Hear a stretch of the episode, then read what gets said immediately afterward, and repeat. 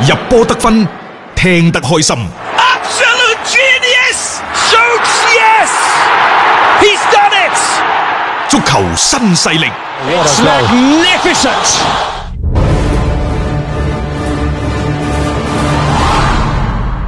足球新勢力提示你，想了解更多賽事推介分析，請添加關注北單體育微信公眾號。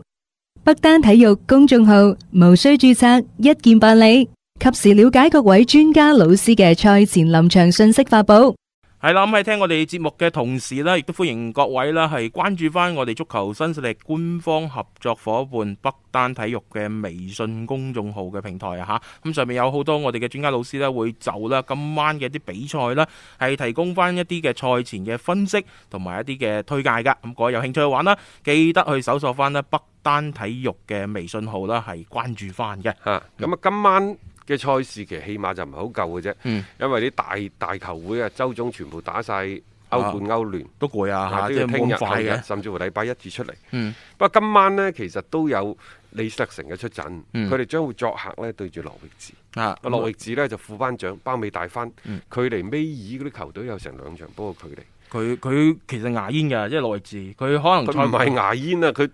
百分之九十九啊！咁唔我抵大膽我啲講，講句 啊。呢隊波我覺得賽季初期仲有啲亮點嘅嚇，但係好似打下打下都不過如此。啊佢就係爆冷贏得曼 城，完成咗追擊嘅任務之後 啊，嗯就似乎有一啲咧馬放南山、掩其色鼓嘅。即係佢贏咁埋成，以為一切一切搞掂晒㗎嗯嘛嚇。咁啊，即係到而家為止，佢哋仲係苦苦咁掙扎啦。最危誒，即係最最危險嘅一樣嘢就係佢哋嘅防守始終都係一個大漏斗啊，基本上係冇咩冇咩嗰個競爭力前嘅。邊都冇辦法，啊，個普基而家都唔神奇啦。係啊！普基就係開頭嗰一個月啫嘛，啊就係入到六球七球之後 啊係啊。停咗喺度啦即。係最近咪英格蘭嗰邊公佈咗有一個咩所謂各隊最被高估嘅人選嘅，普基就係內治嘅代表啊普啊，基又唔算話高估，人哋嘅人工又唔係好咁啊貴，係咯，只不過即係喺嗰下嘢靈光一現，嗯跟住就然之後回復平靜， 彷如流星般劃過。 不過呢隊李斯特城呢，其實最近都啊有啲罩忌嘅，因為過去嘅六場賽事呢，佢只係贏咗一場，嗯係我記得好似七場添嘛。嗯喺上週呢，亦都係零比一輸俾曼城啊就輸咗啦，俾曼城。嗯誒，對於後邊嗰啲四五六七八九十位嗰啲細空夾狼咁樣湧上嚟嗰啲球隊呢，李斯特城喺積分嗰方面仲有比較大嘅優勢，嗯但係呢種優勢不足以令到佢哋高枕無憂，所以對於羅渣士嘅球隊嚟講呢，盡快帶領球隊取得一場勝利，盡快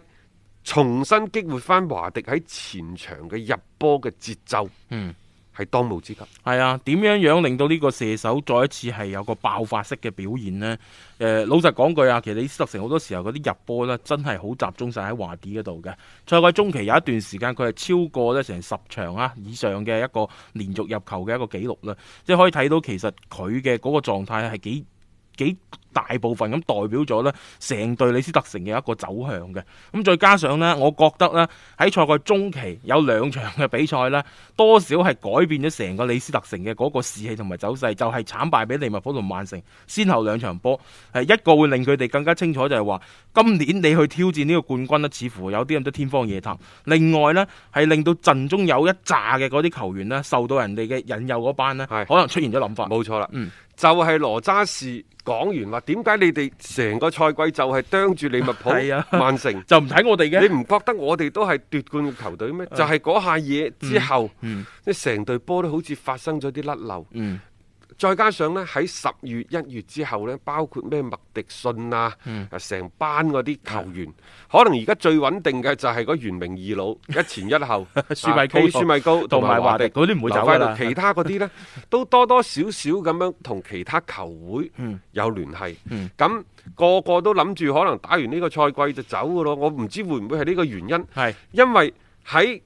首循環嘅時候呢，其實佢就係輸俾呢一個嘅利物浦，啊輸俾曼曼城城。咯嗯但係最近幾場嘅賽事呢，除咗係上週佢哋零比一不敵曼城之外，嗯在此之前佢哋對住狼隊、對住車路士都係和波。嗯我覺得咁都正路，因為嗰兩嗯啊隊都喺前八名嘅。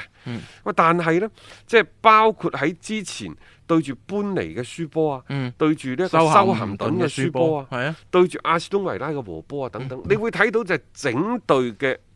李斯特城嗯係處於一個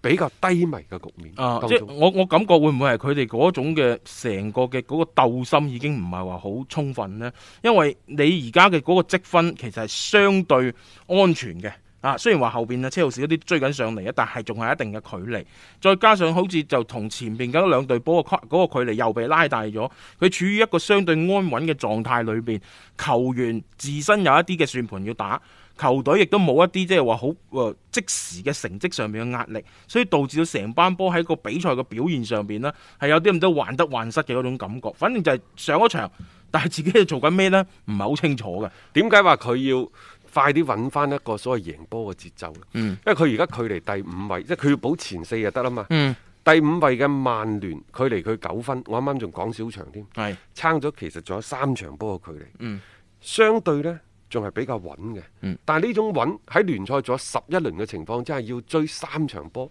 佢並唔係一件太容易嘅事情。但係之前成班波啲爭四爭五嘅咩車路士、曼聯啊、熱刺啊嗰啲嗯原地踏步嘅時候，其實佢都原地踏步，呢係啊樣嘢先至係最攞膽嘅。即係佢冇乘機拉開嗰個積分嘅差距。你諗下，如果嗰啲比賽佢可以攞低，咁佢目前可能有成雙位數字嘅積分嘅領先，咁啊真係高走無憂。對於李斯特城嚟講呢一個歐戰嘅資格有啲對唔住佢哋呢個賽季嗯嘅表現，即係尤其佢哋都試過八場九場連勝，係啊，應該係真係乘勢而起。嗯如果話喺誒呢一個一四一五之後，再次喺四五年之後攞到一個歐冠嘅資格，對於呢一隊嘅李斯特城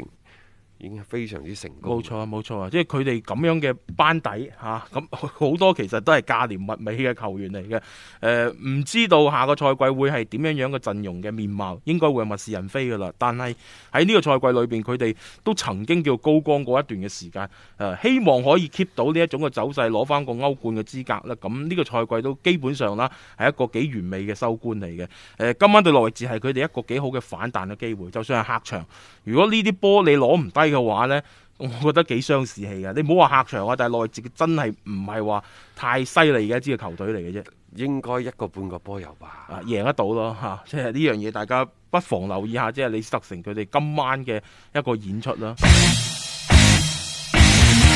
聽足球新勢力，晚晚有飯食。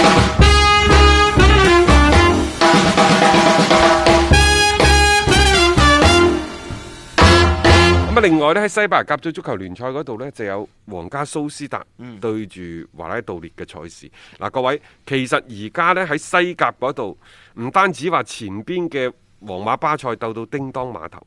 實際上呢，喺後邊嗰度有五隊波，包括伊巴、切爾達、嗯馬略卡、雷加利斯，包括愛斯賓奴，差咗五分嘅咋。我哋之前仲話刺達馬略卡啊，咪咩雷加利斯西班牙就四選一，而嗯家睇嚟呢，就伊巴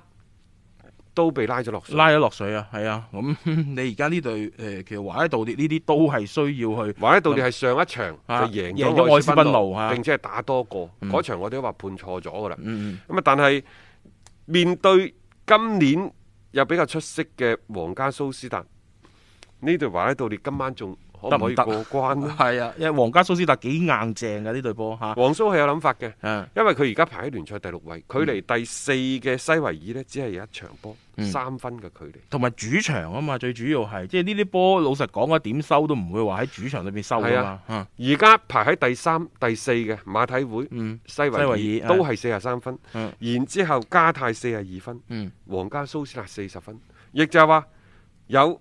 四隊波去爭兩個名額。嗯對於皇蘇嚟講，今年佢喺西班牙杯啊、國王杯啊，包括喺聯賽，佢都係有諗法。同埋呢，呢隊皇家蘇斯達就係打國內嘅啫。頭先你提到嗰幾隊波，全部都有歐戰嘅任務嘅。咁喺咁樣嘅情況底下，佢哋可以好好咁樣去部署翻喺聯賽嘅一個整體嘅一個呃誒策略啦。所以我覺得有備而戰啊，同埋專心致志，有時喺聯賽嘅中後段啦，會顯得係更加珍貴嘅。所以皇家蘇斯達喺呢一點上邊，我會覺得係幾具優勢先咯。誒、特別係西班牙甲組聯賽近年呢啲保組呢係咁樣樣嘅，佢唔會有一隊半隊呢係突然間殺翻上嚟呢，就好快咁樣去即係將個懸念去終結。佢硬係呢成堆呢就捆綁埋一齊，一齊失分啊，或者一齊呢原地踏步等等嘅。睇睇啦，會唔會係越嚟越混亂嘅一個好狀態啦吓，好啦，咁我哋今日呢亦都同大家先分享住呢以上嘅一啲內容先啦。咁啊，提醒翻各位啦，更多嘅一啲賽事嘅資訊呢，都可以上翻呢北單體育嘅微信公眾號嗰邊啦，去留意翻噶。咁我哋聽日呢，同樣都係六點鐘嘅時間呢，繼續有足球新勢力約定各位啊。